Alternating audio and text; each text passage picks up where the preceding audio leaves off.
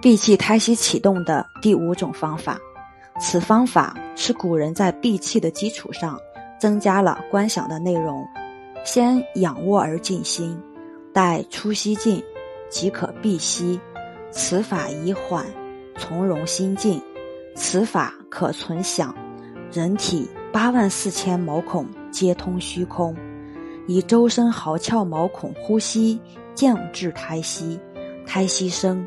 则口鼻之息自闭，五百息能闭之，而内景观。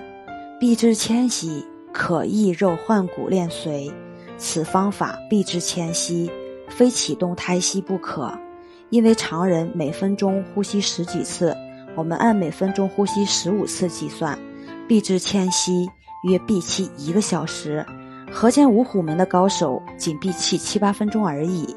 很少有人能达到一分钟，所以不启动胎息，闭气一个小时是不可能的。胎息最后要收功，收功对于胎息修炼者来说十分重要，也是必不可少的步骤。